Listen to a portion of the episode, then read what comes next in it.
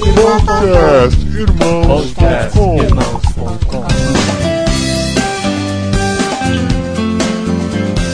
Olá, pessoas! Podcastirmãos.com de número 78 entrando no ar. Eu sou Paulinho e eu estou aqui com a cerejinha do bolo do podcastirmãos.com, a Adriana. Nossa, esse principalmente eu fiquei muito feliz, porque tá aqui com a gente Cassiano, Ed René e Ariovaldo, e o principalmente foi pra mim. Obrigada. Ah, mas Isso aí tem foi, que ser, aí foi né? pra se redimir dos últimos dias que ele deu umas aí. É. É, eu te agradecer, Cassiano, mais uma vez por participar com a gente aqui. Já é de casa mais do que nunca. Valeu, gente. Bom estar aqui de novo, bom mesmo. Prazer enorme estar aqui com, com o pessoal, especialmente com os pastores aqui, né? Com o Ed e com o Ari, que são aqueles que a gente quase que semanalmente baixa o MP3 lá, escuta no carro, com um bloquinho à mão, né? Pra fazer anotação. Aí depois no domingo, quando a gente tá pregando, o pessoal fala assim: rapaz, que frase é aquela que você falou, né? aí você fala: pois é, do, essa aí é do Ed René, cara. mais uma vez agradecer ao Ari, que está participando com a gente de mais um podcast Irmãos.com. É um privilégio, muito legal estar com vocês. E o Ed, que a gente pegou aqui na correria, a gente quase chorou porque estava pensando na possibilidade de não acontecer a gravação. Ah, obrigado, viu? Prazer estar com Uma vocês todos. honra, realmente, obrigado mesmo. E nós vamos falar sobre vocação, um assunto que tem falado com todos nós, as pessoas têm pedido pelo site, pelo Twitter, fala sobre vocação, eu tô aqui na minha fase de prestar vestibular, eu não sei o que eu escolho, eu não sei o que eu vou fazer da vida, eu não sei pra que eu nasci. A gente vai lá pros recadinhos e volta pra continuar o papo depois.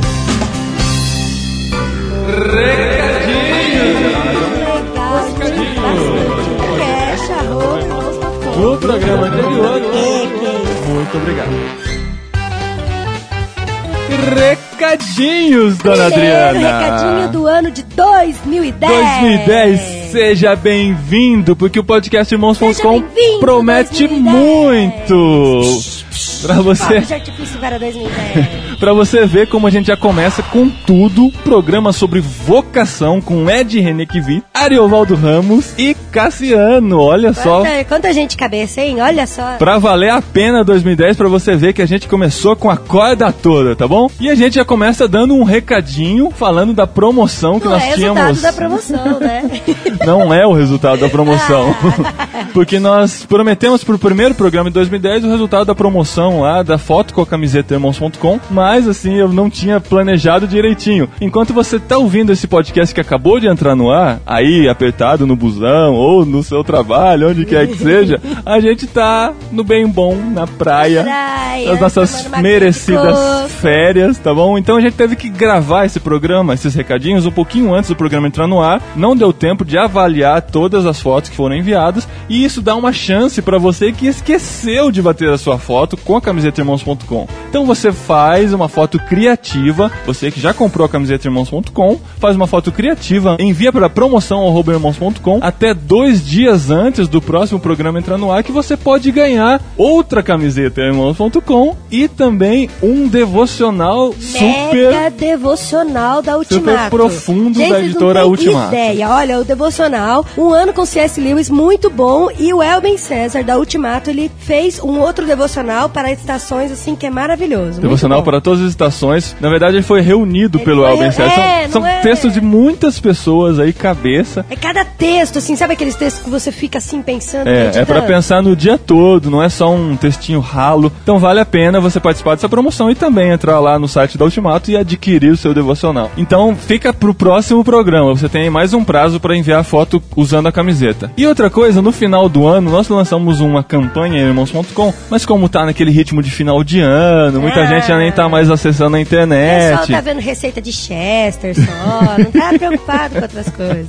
E a gente nem chegou a falar sobre isso no podcast, então a gente aproveita para falar agora. Envie um vídeo gritando Olá pessoas para promoção@irmãos.com que você vai participar de um vídeo de divulgação do podcast que nós pretendemos fazer. Então você não vai Olha, querer ficar de vamos- fora, nós né? Vamos eternizar o seu Olá, pessoa. Exatamente. Então você reúne com seus amigos ou faz sozinho, faz de um jeito criativo. Ou não, Não, só coloca a câmera na cara e grita pessoa. É, reúne a família, reúne os amigos, ou faz o seu sobrinho gritar olá pessoas. Manda o vídeo pra nós. Essa foi só uma referência pro programa anterior que você deve ter visto em vídeo. Foi nosso sobrinho gritando Ai, olá pessoas. Olha que coisa fofa. Tá bom? Então você manda, a gente vai fazer um vídeo, uma campanha bem legal pra fazer, espalhar aí pela internet e você pode aparecer também gritando olá pessoas. Nesse a gente nem oferece prêmio nem nada. O prêmio vai ser você aparecer nesse vídeo. A sua voz. Então vale a pena. Envia quanto antes você puder, quanto mais a gente puder reunir esse material, mais cedo sai esse vídeo espalhado pela internet.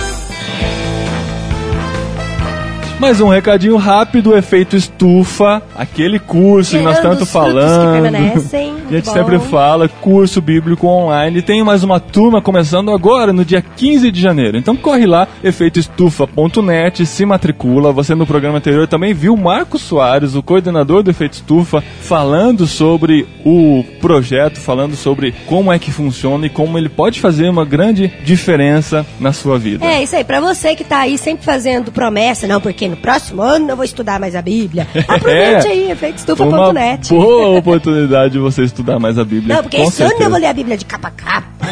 Aqueles que não Então, passam do Pentateuco, né? Já leram o Pentateuco umas 10 Nossa, vezes. vê o tamanho da arca, quantos côvados e tal, côvado. Ai, gente, continue aí, firme. Pensei que você ia falar, ai gente, que chato.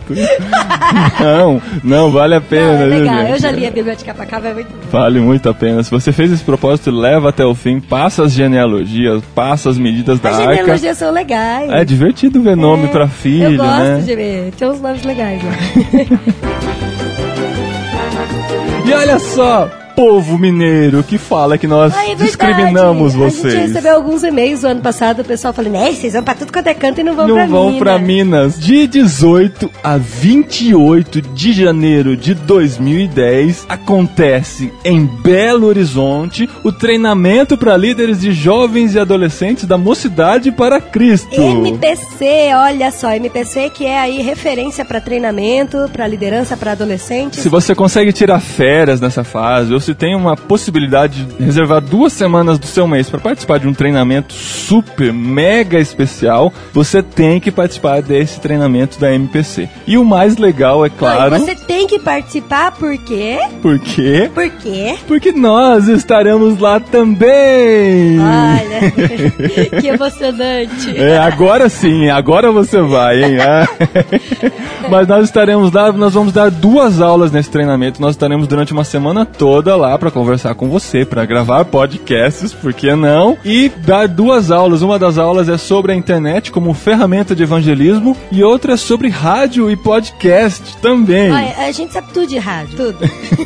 A gente vai dar uma ênfase com certeza maior para podcast. Vamos explicar como é que funciona, quais os benefícios de se utilizar o A gente vai mostrar podcast. equipamento, como que grava, as ondinhas lá. É, e vamos gravar também um para mostrar como é que funciona, né? E com certeza isso vai acontecer também. Então, você vai ter o link aqui no post desse programa para entrar lá, se inscrever. Infelizmente não dá para passar só um dia, tem que participar do treinamento todo, porque tem aulas, tem provas, tem, prova, trabalhos. Então é uma coisa muito séria que vale a pena você participar. Clica no post que tá o link para esse treinamento, tenha mais informações, se inscreva, porque nós, o casal Quando, irmãos quando você se inscrever, fala que foi pelo podcast, viu? é, fala que você ficou sabendo pelo podcast.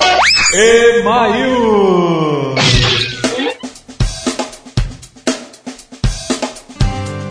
Então, você deve ter percebido que o último programa do podcast Irmãos.com foi em vídeo também. Especial de fim de ano, o último programa de saudade. 2009. E nós, é claro, nós não quisemos datar o programa em vídeo, então a gente não leu e-mails relacionados a programas anteriores. Então acumularam dois programas, Vida de Programador e uma igreja relevante para os jovens, para nós falarmos um pouquinho da repercussão que teve. Então nós separamos entre e-mails e comentários do site, porque a gente avisa que a partir de hoje a gente também vai começar a ler os comentários do site. Tem muita coisa relevante que fica lá entre os comentários dentro do post do programa. Então a gente vai ler entre e-mails e comentários repercussão dos dois programas anteriores, começando pela Vida de Programador, um programa que surpreendeu muita gente, né? Muita gente achando Olha, que um não ia gostar. gostou, é verdade. Foi divertido, tinha histórias engraçadas, tinha histórias edificantes também, por que não? E nós vamos ler mais duas que separamos aqui que nós recebemos também por e-mail. Primeira é do William José Lima, de São Paulo.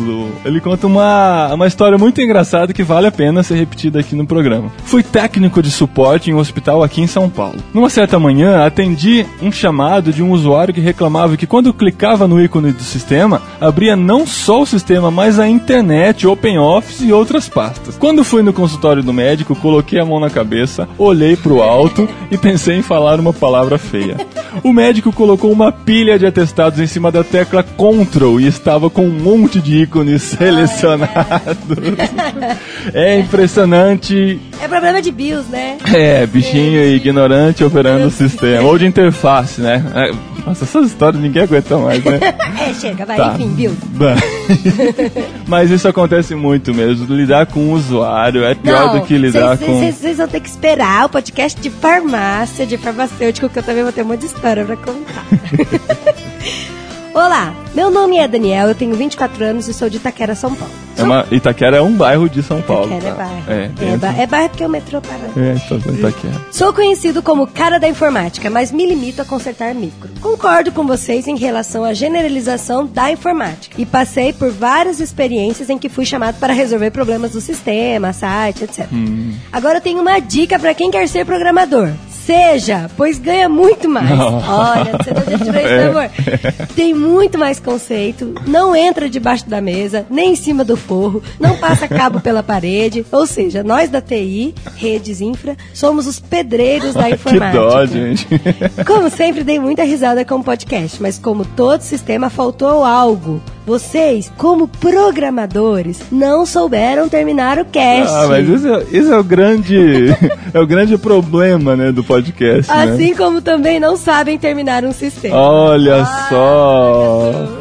Ah, o sistema ele precisa ter Ele sempre, tem que terminar atualizações. alguma coisa. Hã? O sistema sempre tá faltando alguma coisa. Ah, é, sempre. Não adianta, sempre vai faltar alguma coisa. Afinal, né? Alguém acha que o Windows é completo, né? É, eu acho. Alguém tem alguma dúvida em relação a isso? Aí eles terminam assim: abraços a todos, PS. Sim, eu posso consertar o seu computador. Ah, e ele pode consertar. Ah, só queria falar uma coisa que os caras geralmente falam de TI, de programação. Toda vez assim eles falam, nossa, mas no meu computador funcionava, né? Ah, isso é clássico. Gente, como assim? A gente pede pra ver o nosso computador, ah, mas no meu computador tá funcionando. É, É. é igual a gente falando naquele programa, a frase que o, o programador, o cara de informática mais fala é que estranho.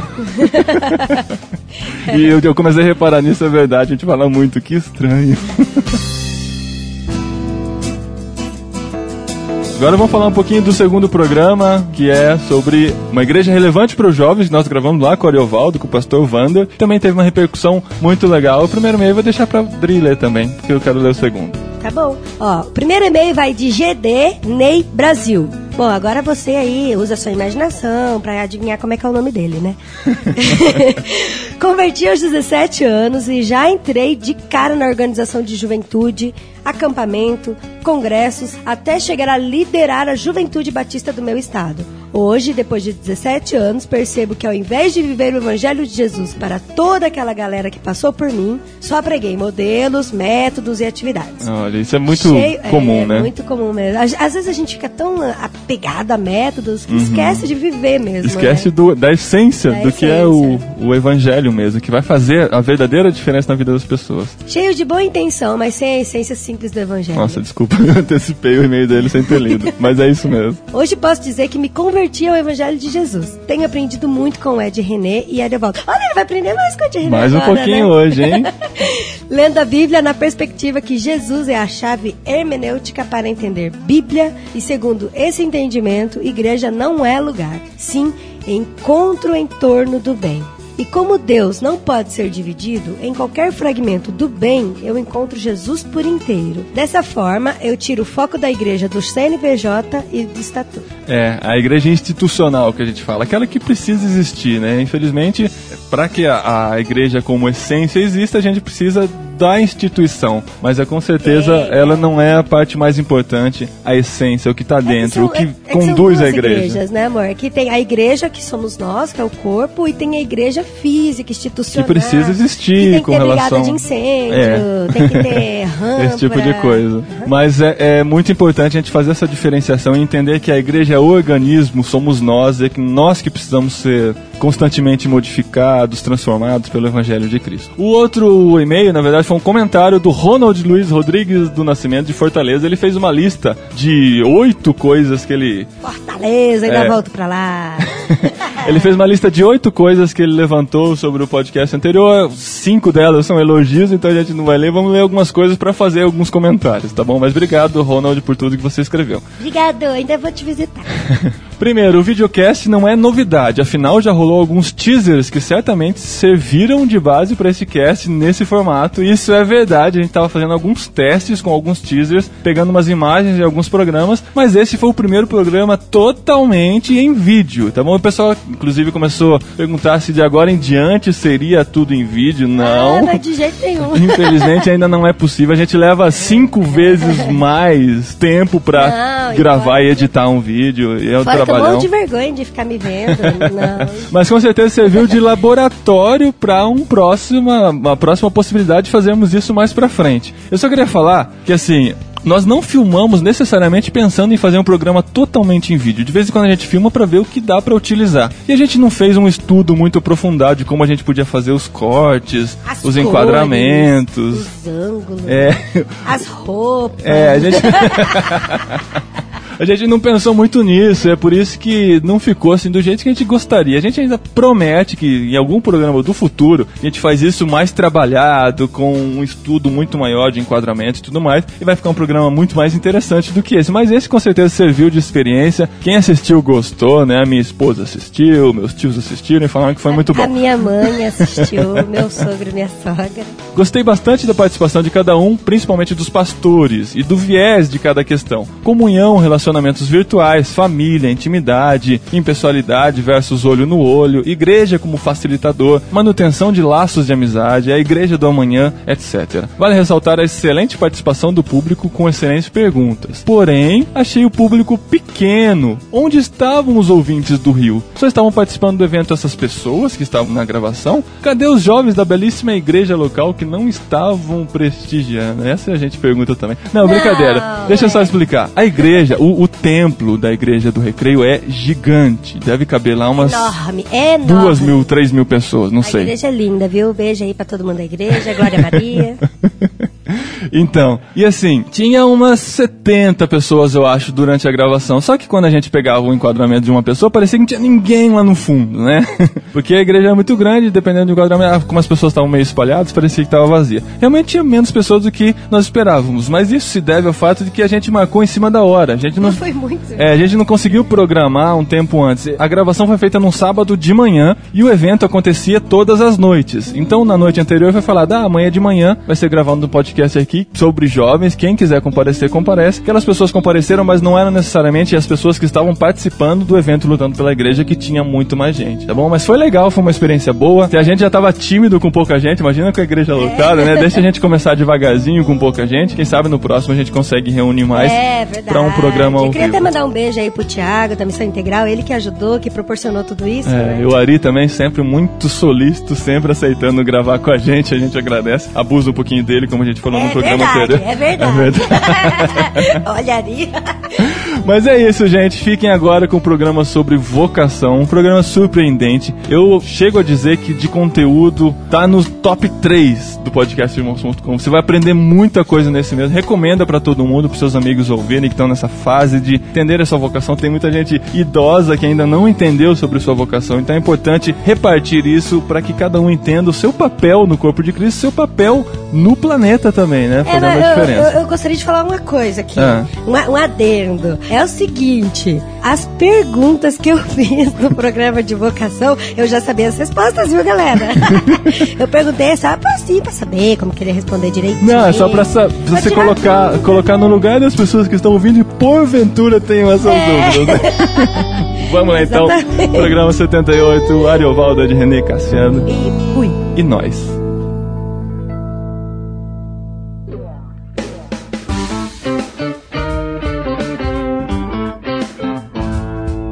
Estamos de volta. A gente vai falar sobre vocação, porque 2009 foi o ano do Bereano e 2010 vai ser o ano da vocação. o ano da vocação irmãos.com. A gente gostaria de começar falando um pouquinho, definindo o que é vocação. Como a gente pode definir essa palavra vocação de um jeito prático, talvez? Eu acho vocação, pelo menos, duas possibilidades de compreensão. A primeira, a vocação é a maneira como Deus se expressa no mundo através de você. A vocação tem a ver com o que você é, com o que você faz naturalmente. Você imaginar que Deus é, é o absoluto de todas as expressões, nós, seres criados à imagem e semelhança de Deus, nós expressamos parcialmente aquilo que em Deus é pleno.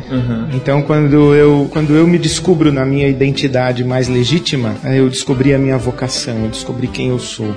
Mas, em segundo lugar, eu acho também que a vocação é aquela responsabilidade que eu assumo no reino de Deus. O que é que eu faço em termos de dedicação das minhas habilidades, competências, capacidades, tempo, investimento dos meus recursos, etc., no sentido de cooperar com a manifestação do reino de Deus no mundo. O Tá, que, qual e- é a minha responsabilidade nesse, nesse grande projeto de redenção de Deus? O que, qual a tarefa que ele deu na minha mão? O que, que a palavra dom, o que, que dom tem a ver assim com vocação? Parece que se mistura bastante, né, a definição de dom e vocação. O dom é a ferramenta que Deus dá para você realizar a sua vocação, colocar na prática. Em termos mais de definições teológicas, né? Passei longe. Não, não, o dom é, é Ele capacitação. ouviu você falando. Dom é, Brincando, ca- é capacitação. De acordo com Coríntios 12, o dom é manifestação do Espírito através de uma pessoa, mas como uma capacidade. É, Isso é, independentemente da sua vocação, o universo de dons está à sua disposição. É, eu tô lembrando de uma frase. Bom, primeiro essa definição aí é a que eu adotei, né? É a maneira como Deus se expressa através de você ou através de uma pessoa. Então, juntando isso com uma outra frase sua, Ed, que uma vez isso aí me impactou bastante. Você falou que o que dá sentido à nossa vida é a nossa vocação. Até eu lembro que você falou, "Ne- não é a nossa conversão, mas, mas é a vocação que dá sentido à vida. E até sentido nos dois sentidos, né? De significado e de, de direção, direcionamento. Então, pensando nisso, uma das perguntas aí que a gente estava pensando é: todo mundo tem vocação? Né? Então, eu creio que tem, que tem que ser, tem que ter, né? Quer dizer, não é que um é vocacionado e o outro não é vocacionado. É que depois talvez a gente vai falar sobre as formas como a gente usa esse termo, né? Mas cada um tem uma vocação. Então, é isso? Todo mundo tem uma vocação porque no reino de Deus não existe coadjuvante. Todo mundo é protagonista no reino de Deus, digamos. Ou se a gente quiser ser mais exato, para os puristas, eles diriam que Jesus é o protagonista e o Espírito Santo de Deus agindo através de nós faz de todos nós coadjuvantes no mesmo nível da obra da redenção. Então, somos cooperadores de Deus, cooperamos com Deus, né? Então, todo mundo tem uma vocação, sim. Eu acredito nisso. É porque parece que quando a gente fala de vocação, a gente tá falando do pastor, tá falando do missionário. Ah, esse é o sentido tradicional, né? No Aham. meu tempo de adolescente, quando eu tinha que definir meu futuro profissional, minha carreira, ou você era vocacionado para o ministério da palavra, Ou leigo. ou você seria ou leigo, né? Ou você seria missionário ou pastor, ou você não era vocacionado. Tipo, você é dentista, você não é vocacionado. Não, é. Né? E há uma grande confusão de termos como a minha carreira, o meu trabalho, a minha ocupação, a minha vocação, o meu emprego. As pessoas não sabem a diferença que existe nesses termos todos, é por isso que fica essa salada toda aí. A gente gravou um programa sobre vida de seminarista e o pessoal do JV na estrada do, da Flan estava participando. E uma coisa que causou impacto que foi falado, até foi o Marcos Botelho que falou, de vez em quando ele fala umas coisas. É, é, pois é, pessoal, dá, dá uma É raro, passadinha hein? lá, é, dá uma passadinha lá e ouve de vez em quando, tá? Quando você quiser se divertir. Depois, quando for um momento sério, você volta pra irmãos.com. E o que ele falou, a gente perguntou, pra fazer uma faculdade de teologia tem que ter vocação? Ele falou, pra fazer qualquer coisa na vida você tem que ter vocação. Isso é muito legal da gente pensar que todo mundo deveria pensar nessa importância de saber o que vai fazer da vida e qual o sentido da sua vida, né? É por isso que a gente faz teste vocacional na escola, né? Engraçado que eu fiz teste vocacional, deu que era pra fazer área de comunicação e eu prestei vestibular pra farmácia. Você vê, né? Por isso que agora eu tô na área de Então, comunicação. Por isso que o teste vocacional que a gente faz na escola, ele é um teste que quer apontar atividades profissionais nas quais nós aparentemente ou supostamente nos daríamos bem, à luz do conjunto de capacidades, habilidades, personalidade, tipo de personalidade que a gente tem. Por isso que é importante a gente saber a diferença dos termos. Ocupação, emprego, carreira e vocação. Então, ocupação. Ocupação é o que eu faço e eu faço para ganhar dinheiro. Então, por exemplo, se eu ficar sem trabalho, e um camarada me mandar vender limão na esquina, eu vou vender limão para ganhar 50 reais por semana. E um sujeito que me ofereceu a oportunidade de trabalhar numa borracharia e me pagar 70 reais por semana, eu vou na mesma hora, porque eu tô lá só para ganhar dinheiro. Não sei fazer, não, não gosto de fazer, mas eu preciso ganhar dinheiro para ganhar o meu pão de cada dia, digamos assim. Então é a minha ocupação. Então o foco da ocupação é ter dinheiro. Dinheiro. Esse é o objetivo. Esse é o objetivo, se sustentar. Agora, o emprego já é diferente. Eu tenho capacidades, habilidades, competências, formação, eu tenho ferramentas que eu alugo para você. Você me paga. E eu entro 8 da manhã e saio 6 horas da tarde. E durante o meu expediente, eu alugo para você isso que eu sei fazer para ajudar você a alcançar os seus objetivos. Quando acaba o expediente, eu vou embora correr atrás dos meus objetivos. Por isso que tem um camarada que trabalha no caixa do Banco Itaú e quando acaba o expediente, ele vai embora cuidar de criança na praça da cidade. Ou ele vai ser voluntário no hospital. Ele lá no Banco Itaú, ele tem um emprego. Mas o que ele realmente gosta de fazer, ele não faz enquanto está no emprego. Entendi. A carreira já é diferente. A carreira há uma mistura entre aquilo que você precisa que eu faça e eu sei fazer e aquilo que eu quero fazer e compreendo como minha tarefa ou como minha, entre aspas, vocação. Por exemplo, se eu sou um professor universitário de filosofia, eu tenho a minha carga horária de aulas, mas no sábado à tarde eu tô no sítio de um amigo, deitado numa rede, lendo um livro de filosofia. Ah,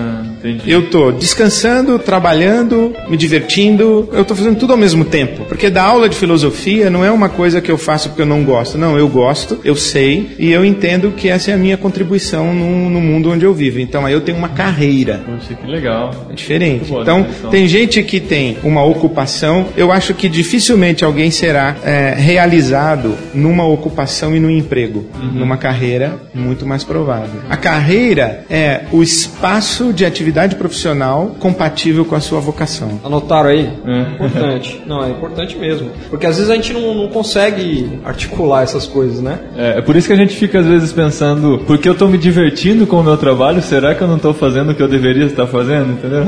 Então, por exemplo, tem um pianista chileno chamado Cláudio Arral, acho que já inclusive falecido. Mas ele, numa entrevista coletiva, quando ele fez 70 anos de idade, ele fez uma turnê pela Europa. E numa entrevista coletiva, a repórter perguntou para ele: O senhor não acha que aos 70 anos de idade já era hora do senhor parar de trabalhar? Aí ele disse assim: Quanto mais eu gosto do que eu faço, menos eu chamo de trabalho.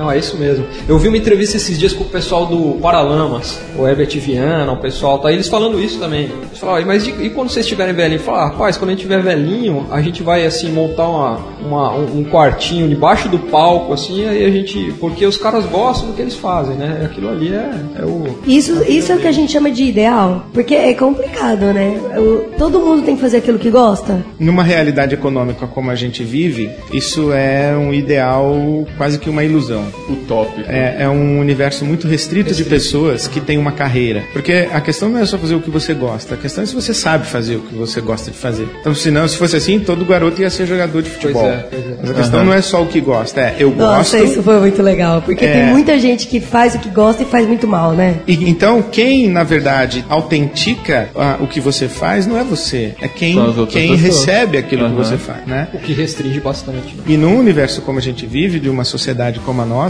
é, pouquíssima gente tem a oportunidade de ter uma carreira. A maioria tem uma ocupação ou um emprego. Por isso é que o camarada sai e ele, ele vai dar aula de, de, de piano de graça no projeto social. Ou ele, entendeu? Aham. Porque ele precisa pagar para cumprir a vocação dele. Quando você fala que ah, quem autentica o, o que você faz é as outras pessoas, só que não pode ser sua mãe, né? Não pode ser seu pai. Ah, e isso é legal, porque você não pode confundir carreira com hobby. Aham. Eu posso, eu posso gostar muito de tocar violão, Aham. mas ninguém gosta de me ouvir. Exatamente. Ah, eu posso tocar, não tem problema eu tocar. Eu sempre só lembro- não posso transformar isso numa carreira e numa forma de me Exatamente. sustentar. Eu sempre lembro do ídolos do American Idol, sabe? Que vai o pessoal cantar lá na frente. E é sempre, deve ser a mãe que fala, "Nossa, você canta tão bem, minha filha, vai lá naquele Aí programa. é aquela frustração que o cara descobre que é horrível. É. Não, não ele, não, ele não descobre. Ele acha que os jurados fazer. É, estão errados. A mãe dele é que tá certa. É.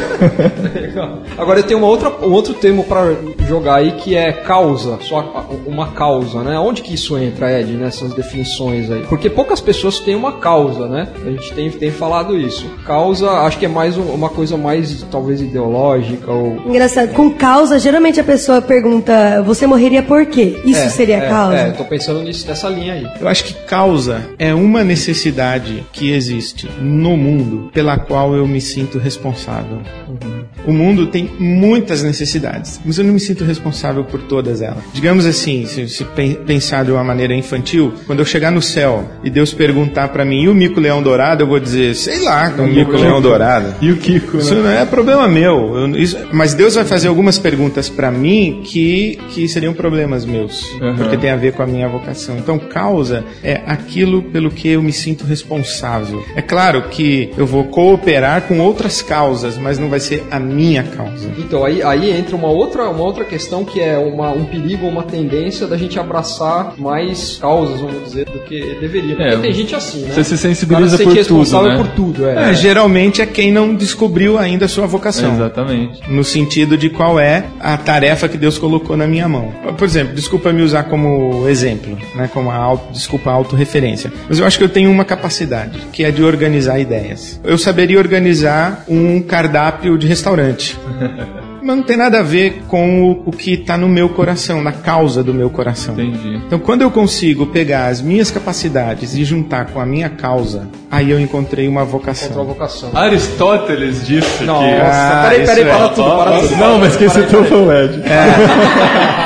Onde as necessidades do mundo cruzam com as suas capacidades e possibilidades, aí está a sua, A sua vocação. Pronto, É isso aí. legal. Olha que legal. Mas isso é o Aristóteles. Não é o Ed René. É, eu, eu acho que é uma dica, mas eu não acho que isso é exato. Porque aonde as necessidades do mundo cruzam com, a minha, com as minhas capacidades, aí está a minha vocação. Não, aí é uma dica para encontrar a minha vocação. Porque eu tenho capacidades que eu poderia usar para a preservação da tartaruga no projeto Tamar. Entendi. Mas isso não é a minha vocação. Ah, que ótimo. ok? Nossa, então daí você não precisaria ajudar o projeto Tamar? Eu precisaria, mas não é essa a minha vocação, necessariamente. Senão Tem- você vai sempre ser fatores. Por culpado exemplo, por alguma o coisa. que eu quero dizer é que eu tenho eu capacidades que, assim, eu não saberia só explicar a Bíblia para as pessoas, que é praticamente o que eu faço na minha vida. Eu explico a Bíblia para os outros. Não é só isso que eu poderia fazer no mundo, mas isso eu acho que está dentro da minha vocação, ou talvez seja a essência da minha vocação. Eu, eu entendi, eu entendi. Puxa, Adri. Bom, É, isso é uma, uma coisa muito interessante. É Não, é verdade, porque ela sempre entende. Não, porque é igual, é, o Paulinho ele sabe programar. E ele poderia programar em, em qualquer outro. Ele projeto. poderia trabalhar na Antena 1, poderia trabalhar na Rede Globo, poderia trabalhar em qualquer lugar. E Fazendo isso trabalha aqui na. Cepal. E assim. Pronto. Então aí cruzou a Foi o que necessidade. sobrou, né? Foi o que sobrou, é, é verdade. Não foi o que sobrou.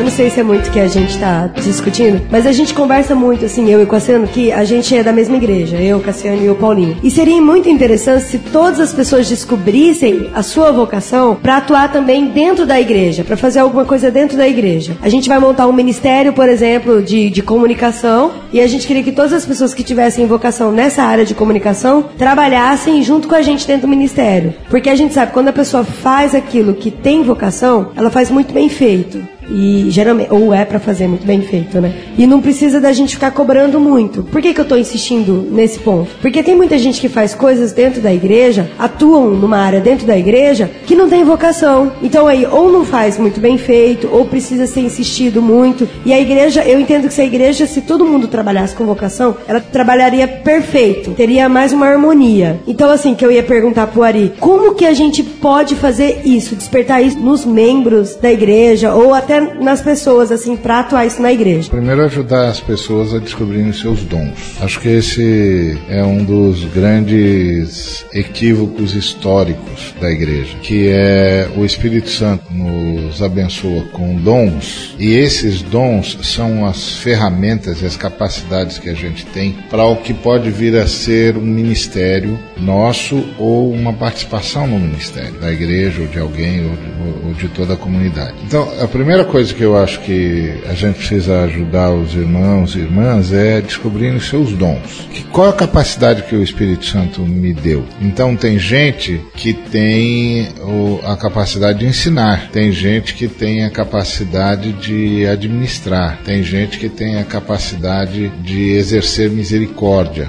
diante do, da luta, da dificuldade, etc. Não é ser misericordioso, ser misericordioso todos são, mas é assim, o que, que é uma pessoa que é misericordiosa? É aquela que olha para o outro na sua angústia e diz, puxa, que pena, se você puder, se você precisar de mim, conta comigo e tal. E eu vou te ajudar como eu puder. Agora, o que exerce misericórdia é aquele que corre atrás do, do que está com problema mesmo, que fica lá, que gruda nele, que já começa a pensar por ele, pensar o que, que eu posso fazer por ele, não espera que ele uhum. peça, ele vai fazendo, porque é o dom dele, é o, o Espírito Santo disse, deu para ele fazer e deu capacidade para ele fazer e desperta nele todas as vezes que ele entra em contato com esse tipo de situação. Então nem, nem todo mundo tem esse dom. Não, ser misericordioso. Porque a, a gente espera muito isso das pessoas, né? Não, Principalmente é. mulher. É. Esse é o eu, sou, eu tô sozinha de mulher aqui, mas quando eu tô contando problema, eu sempre espero que a pessoa haja assim. É, então, tem que ter equívoco, porque o que a gente espera é que todo cristão seja misericordioso, ou seja, entenda ah, que o ah, outro está sofrendo e diga, olha, se eu puder ser útil, conta comigo, Deus te abençoe, deixa eu orar com você, está precisando de alguma coisa. Então, isso sim, isso é ser misericordioso. Agora, aqueles que têm o dom da misericórdia, ele já gruda em você. Não, não, estou com você, peraí, eu vou lá, eu mesmo vou fazer. É. Caras aí. Pois é, então. Eles estão na igreja, mas como a igreja virou, virou uma coisa em que o sujeito vai assistir o culto, então só um dom, ou só um ou dois dons aparecem, que são dos caras que estão lá que na parece frente. que todo mundo tem que ter esse dom, né? Eu, é. eu venho de uma igreja que eles pregam que não deve existir essa diferença tão nítida entre clero e leigo, né? Assim, qualquer pessoa tem condições de pregar. Parece que todo homem tem que ter essa obrigação de ter o dom de ensinar. Tá errado. E você vai tá testando, testando ele até que a até diferença é, a diferença entre clero e leigo não é a diferença de que todo mundo pode fazer a mesma coisa. Exatamente. É que todo mundo é igual perante Deus, está distribuído na comunidade e não tem um cara especial com quem Deus fala principalmente e os outros então têm de ouvi-lo. Então não tem esse clero. Agora, isso não quer dizer que todo mundo ensina, não quer dizer que todo mundo profetiza, não quer dizer. Não quer dizer. Eu ensino porque esse é o meu dom. Eu, eu ensino. Quando eu estava no começo da minha vida de, de cristão, tava, tinha seis meses de cristão, eu já pedia a palavra na aula de escola dominical e dizia: Ó, oh, eu estava lendo esse texto aqui e eu entendi que Deus está tentando dizer isso, isso, isso, isso. Que legal. Era o meu dom. Nossa, que legal. Deu, eu, meu dom apareceu. E assim, por exemplo, isso que vocês fazem aqui, isso tem a ver com esse dom que vocês têm de, de comunicar, de, de fazer a palavra de Deus aparecer de várias maneiras. O Ari, quando você fala de dons, você, você entende isso de uma forma restrita às listas dos dons lá, ou, você, ou de uma forma mais ampla? Não, eu acho que aquela lista dos dons, ela é uma constatação, não é uma restrição, não é uma lista restritiva. Ó, exaustiva. exaustiva. Exaustiva. Só uhum. tem esses dons. Porque o que está acontecendo com os apóstolos lá é que eles também estão descobrindo. E aí eles estão listando o que já apareceu. Já apareceu profecia, já apareceu palavra de sabedoria, já apareceu palavra de conhecimento. E, eles estão. E assim, eu acho que na, na, teologia dos dons que a gente tem, por exemplo, eu, eu detesto esse negócio de fazer inventário de dom. Porque tem um, eu, na minha opinião, tem um erro teológico ali, de interpretação. Que é o seguinte: eu, eu acho que o Novo Testamento tem dois tipos de dons. Os dons que eu chamaria de manifestacionais e os dons ministeriais. Então, por exemplo, dom de palavra de sabedoria, dom de curar, dom da fé. Esse eu acho que são dons manifestacionais de Coríntios. Agora, o dom de ensinar é ministerial. Então, o Ari tem um dom de ensinar, ele sempre vai ter o dom de ensinar. Agora, a palavra de sabedoria, a gente está numa reunião discutindo um assunto, aí o Cassiano, ele tem uma palavra que cria automaticamente a unidade do pensamento das pessoas que estão naquela reunião e conduz a decisão praticamente unânime, consensual, entendeu? Então, tipo assim, naquele dia, quem teve a palavra de sabedoria foi o Cassiano. Mas no outro dia vai ser o Ari, no outro dia vai ser você.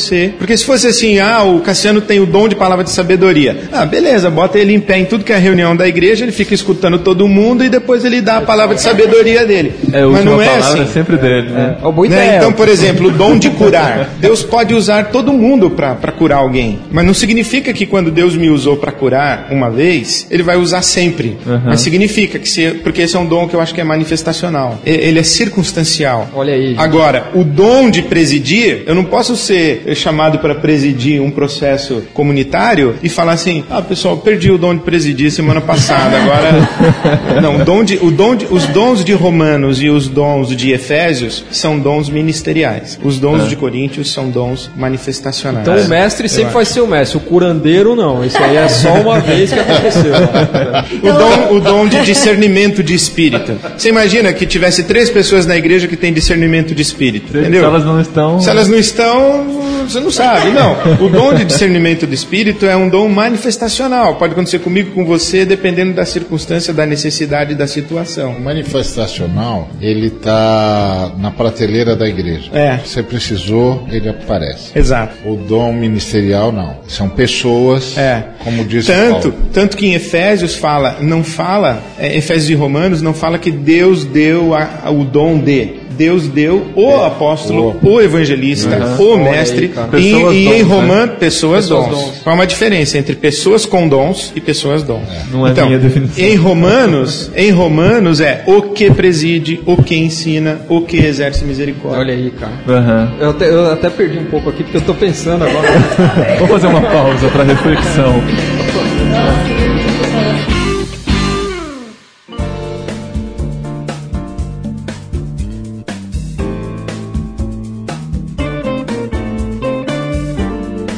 Agora sim, para a descoberta da vocação, então é necessário discernir o dom. Eu acho que é a descoberta da vocação começa com essa percepção de quem eu sou, né? Quais as minhas habilidades, É. quais as minhas capacidades, as minhas competências. Tem que fazer uma. parar e fazer uma lista mesmo, né? O que, que eu sou capaz de fazer o que eu não É, sou acho capaz que de é meio fazer. intuitivo. Aham. Porque Não, e tem é, também, tem também o feedback da comunidade. Isso. É. Percebe você. Por isso que essas coisas, elas aparecem na Bíblia comunitariamente. É, No dia a dia do serviço. Dia- Porque, É, é, só, é. só pra, só pra, até para recapitular aqui, amarrar isso que a Adri falou agora, então a gente está falando do ano da vocação, né? E lá na igreja também a gente está muito concentrado nisso agora. Porque, assim, a- essa palavra do Ari precisa aparecer no ambiente da comunidade. A gente crê nisso também. Não que o fim da coisa é só a comunidade local, né? Isso a gente tem frisado também. Quer dizer, a sua vocação, ela rompe as barreiras da comunidade, ela é pro reino. Mas a manifestação, o reconhecimento, né?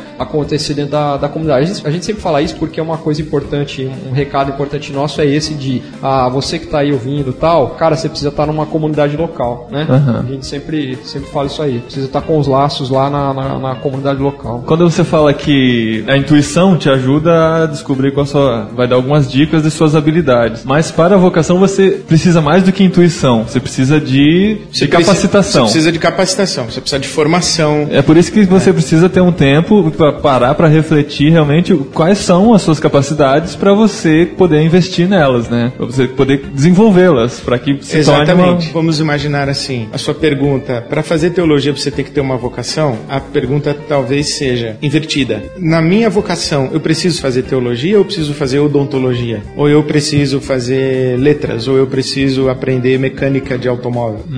O que, que eu preciso na minha vocação? Buscar a minha capacitação. Agora, também, eu, eu acho que tem uma outra coisa que essa ideia de vocação é um pouco glamourosa. Tipo assim, o pódio só cabe um, dois ou três. Então a gente pensa que vocação é o cara que está no pódio. Mas, por exemplo, você tem um, um cara que trabalha numa loja de sapato, ele é o campeão de venda de sapato. O que que o nosso sistema administrativo faz? Pega esse campeão de venda de sapato e transforma em supervisor de vendedor de sapato. Uhum. Ele não sabe supervisionar vendedor de sapato, ele sabe vender sapato. Então a, a gente tem essa coisa de fazer subir na carreira. O cara não quer subir na carreira, porque o cara, o cara é chefe de cozinha. Ele não quer deixar de ser chefe de cozinha, ele, ele quer cortar cebola o resto da vida. Ele não quer supervisionar a cozinha de um super hotel maravilhoso e nunca mais pegar no, numa faca. Ele quer passar a vida inteira de avental. Porque tem muita coisa que é feita e que não tem glamour, mas que as pessoas são realizadas, satisfeitas, felizes e que são necessárias para o mundo, porque se elas não existissem, esse mundo seria um caos. Exatamente. Quem que ia fazer, né? Por exemplo, quem fabricou esse microfone que você está usando. Pois é. Quem fabricou esse par de óculos que você está Não adianta só quem, só quem projetou, né? Projeto, projeto sem a execução É. não adianta nada. Tava lembrando agora você falando de um empresário amigo conhecido nosso aí, e ele colocou um cara lá de gerente e não sei do que lá na, na empresa, porque o cara era um vendedor assim de primeira. E foi um desastre, É. porque o, o cara Ele é bom um pra vender, é péssimo primeira, pra gerenciar. era- É isso mesmo, é isso mesmo. As pessoas na igreja, eu creio que essa é uma grande dificuldade. As pessoas em geral, os jovens tal, eles estão preocupados, eles estão pensando na sua carreira, na carreira, né? Então aquilo que vai, que eu gosto de fazer e que vai me trazer um bom retorno e tal. Agora essa pergunta a respeito da sua vocação é uma pergunta que não sei se está sendo feita o suficiente e também não sei se as pessoas estão muito interessadas nela, né? Até na igreja lá eu tenho falado isso, eu falado, ó, legal, a gente pode fazer um programa bom aqui, mas será que os caras estão interessados nisso? O cara que está sentado aí no, no- na igreja, ele está interessado em descobrir a sua, a sua vocação? Né? A forma como Deus se expressa através dele na- no mundo na, e na história. Ah, essa é uma preocupação grande nossa, mas é uma preocupação de quem está sentado lá na igreja também. Né? E se não é, como que a gente desperta neles? Né? É, essa é uma questão até que eu ia levantar. Porque, igual o Ed René falou aqui, que no sistema hoje, profissionalmente, não dá pra todo mundo fazer o que a sua vocação te impulsiona. Pelo menos foi isso que eu entendi. Mas dentro da igreja, será que a gente não conseguiria fazer isso? Como fazer? Como fazer com que as pessoas dentro da igreja façam exatamente aquilo que elas querem? Não querem, mas aquilo que a vocação impulsiona a fazer. Como despertar, igual o Cassiano falou. Um ponto que o, o Ariovaldo levantou foi o dom. E também que as pessoas apontam pra você aquilo que você tá fazendo de melhor. Mas como expor as pessoas na multidão pra, pra multidão detectar o que, que elas fazem de melhor. Porque o que eu vejo muito nas igrejas, não só na nossa, tem muita gente que vai só pra assistir o culto e vai embora. Então como envolvê-las nisso? O fato Ari, delas Ed, irem para a igreja só assistir o culto e irem embora não significa que elas não têm uma vocação. Claro.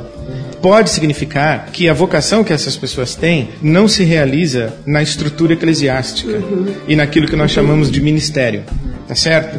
Pode ser que essa pessoa, por exemplo, seja um dentista. E você falar para ele assim: qual a sua vocação? Minha vocação é ser dentista. Você imagina o mundo como seria se não tivesse dentista? Entendeu? Acho que nós temos que quebrar a noção de que toda vocação é exercida no espaço específico religioso. Aham. Tá certo? Entendi. Então, por exemplo, eu posso ter como vocação traduzir literatura de qualidade para a língua portuguesa. Eu vou traduzir as obras de Dostoiévski para a língua portuguesa. O que isso tem a ver com o reino de Deus, com o evangelho, com a religião? Tem tudo, depende da maneira como você vai enxergar o mundo. Então, por exemplo, o meu conceito de trabalho é: o que é trabalho? É cooperar com Deus para colocar ordem no caos. É necessário um cara para organizar o trânsito da cidade de São Paulo. Ele pode ter isso como vocação. Ele não precisa estar envolvido na estrutura eclesiástica necessariamente. Aham. Então eu, eu acho que nós não precisamos trazer as pessoas para que encontrem dentro do espaço religioso a sua vocação. Nós temos que dar às pessoas, na sua atividade profissional, um senso de vocação. Isso que eu faço é importante para servir e abençoar pessoas, e eu faço isso de uma maneira que expressa o caráter e a agenda do reino de Deus. Por isso que a, fra- ó, a frase que eu uso, que eu tenho usado lá no projeto da igreja é essa: formar uma geração que tenha consciência da sua vocação. Então acho que é aí não é, é, é mais nesse sentido. Quer dizer, o cara faz o que ele faz ali, organiza o trânsito. Eu lembro que você citou alguém que organizou um serviço de saúde em algum lugar assim. É, mas talvez que essa pessoa tenha consciência de que aquilo que ela está fazendo ela contribui para ela está servindo a Deus, servindo pessoas e servindo pessoas, servindo a Deus. Não importa importa o que ela esteja fazendo. Não precisa ser só uma coisa diretamente ligada à religião. Usando o exemplo do cara da tradução, a gente acha que o cara que traduz a Bíblia para um, uma tribo, traduz o Evangelho de Marcos, ele tem uma vocação. O cara que traduz livro de física não tem uma vocação. Mas por que isso? É, por quê? Qual que é a diferença, né? É.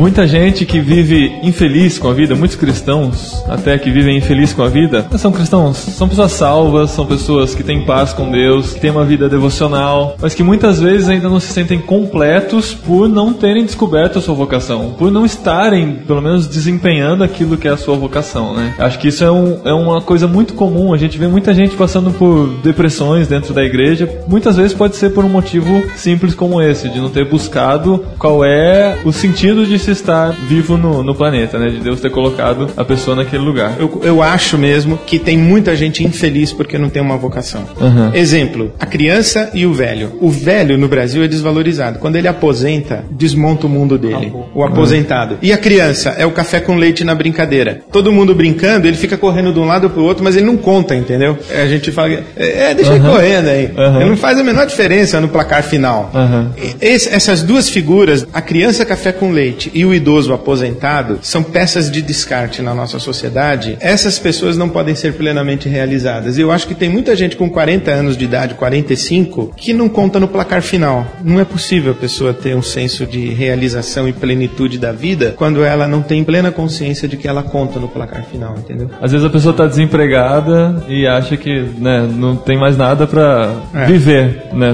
Não tem mais nada por que viver na vida. Eu não sei se será que dá pra gente distinguir vocação de chamado? São definições diferentes ou elas se misturam? Como é que a gente encara essas duas definições? Eu acho que é sinônimo, porque vocação vem de, do latim evocare, que é chamar. Certo. E é de onde a gente tirou o conceito de chamado? Que Deus chamou na Bíblia Sagrada, Deus chamou um profeta, Deus chamou Gideão, Deus chamou Mateus, Jesus chamou os seus discípulos. É, então a gente tem essa ideia de chamado, mas vocação é evocare, vocar, que é, que é chamar, é a mesma coisa. É, eu tenho, eu tenho Que, que a ideia, a minha vocação é aquilo que eu faço porque Deus me mandou fazer. Eu tenho uma definição aqui só para vocação do dicionário: chamado, inclinação ou propensão natural para um estado ou profissão, predestinação, escolha, talento. Então, chamado está dentro das definições aqui, né, que, que dá, né, de vocação. Mas aí, ó, uma coisa importante lá para os nossos projetos aí. Quando a gente fala em chamado tradicionalmente, de novo, a gente restringe isso a chamado Ao espaço religioso. É, a chamada ministerial ao espaço religioso e talvez a grande virada esteja na gente fazer isso que o Ed acabou de falar, né? A consciência de que aquilo que você faz, né? Então servir ao homem, está servindo a Deus, servindo a Deus ao homem. Aquilo que você faz, não importa onde você esteja, é a sua vocação, né?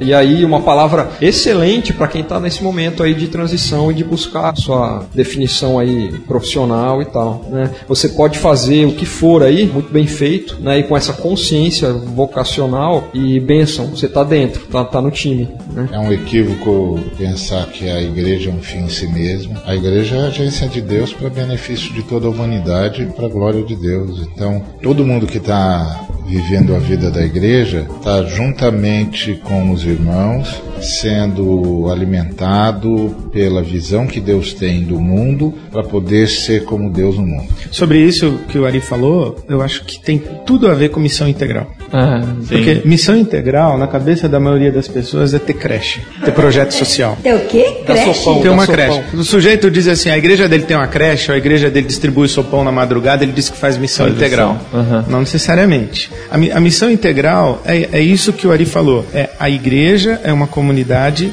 que está a serviço de toda a humanidade. Aham. E esse estar a serviço de toda a humanidade é em tudo o que a humanidade tem de carência para viver com dignidade. E isso, o Rob Bell tem uma, uma definição para reino de Deus que eu acho fabulosa. Ele diz assim: onde está o reino de Deus? Ele diz: o reino de Deus está no que é normal. Hum, que legal. Aí, o que ele está querendo dizer? Quando você vê um pai que pega o filho no colo e lhe dá afeto, o reino de Deus está ali. Porque o pai não é um agressor do filho, ele é um nutridor de afeto. Tá certo? Quando você vê um engenheiro fazendo uma ponte com uma consciência do trabalho dele, da importância, a sustentabilidade, a preocupação ambiental, etc, etc, ali está o reino de Deus. Uhum. Nós perdemos essa noção completamente. A gente acha que o reino de Deus manifesta-se apenas dentro do espaço religioso. Por isso é que vocação fica restrito a alguma coisa que eu faço dentro do espaço religioso. Não, eu, eu, tenho uma coisinha só no final que é minha, o meu fechamento, não tem jeito, eu vou ter que tá. falar, mas aí é no final. É, a gente pode ir pro. É a carta na manga pra deixar a gente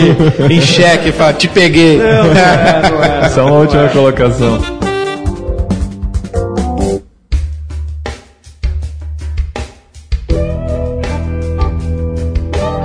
Rodrigo, você tava quietinha, você não deu nenhuma pérola. Eu não sei se é porque você tá meio constrangida com a presença do. É. Então tá bom. Você não pode acabar o podcast sem pérola. Não, eu quero saber como que as pessoas vão descobrir a sua vocação. A minha eu já ter... descobri, elas não precisam descobrir. Se alguém tiver dicas, né, manda pro e-mail dele.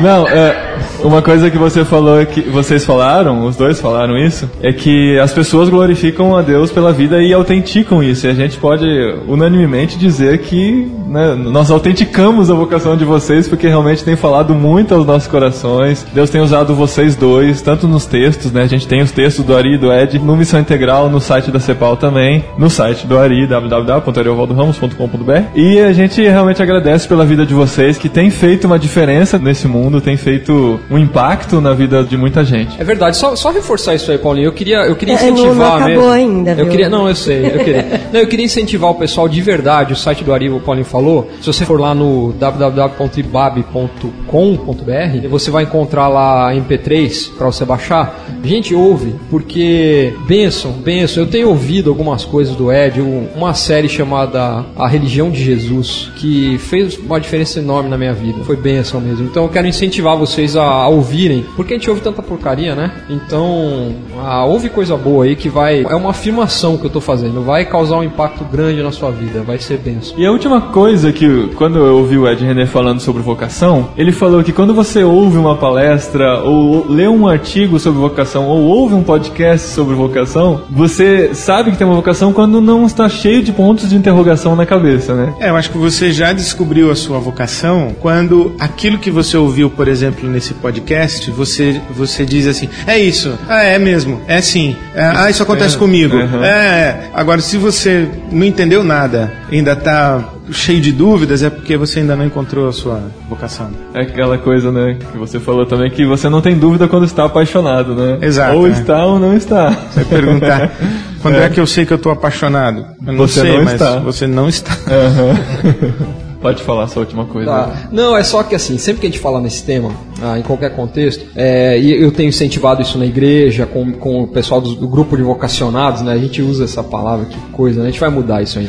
Mas, então a gente fala, ó, você pode ser um médico, um dentista, são os mais óbvios, né? Mas tem outras aí na área de tecnologia, seja do que for, e está cumprindo a sua vocação, está contribuindo com o reino de Deus e está fazendo diferença e joia. Mas uma coisa que é uma responsabilidade minha, assim, tem a ver com a minha vocação, né? É. Mas é, é reforçar que, gente, a gente ainda precisa de gente que vai sair de onde está e vai ser enviado pela igreja para os locais aonde para os centenas aí de grupos. Aqui no Brasil são 180 grupos sem presença nenhuma, sem nenhum testemunho do evangelho, sem presença da igreja. Nós temos aí em torno de 50 grupos isolados no Brasil, ainda nas, nas matas aí, sem nenhum contato com a nossa civilização. E a gente que precisa ouvir o evangelho de Jesus, né? Então, assim, a gente está numa fase na igreja de com muito pouco envio missionário para missões transculturais, né, para os povos mais distantes, para as regiões inóspitas. A gente tem feito muita vision trip, mission trip aí na vida, que é jóia, a gente incentiva, mas a gente ainda precisa de gente que ouvindo a voz de Deus e sendo enviado para esses bilhões de pessoas que nunca ouviram no nome de Jesus. Tá bom? É só esse é o meu recadinho final sempre. Pra gente refletir, né? O Cassiano tudo acaba em índio, né, Cassiano?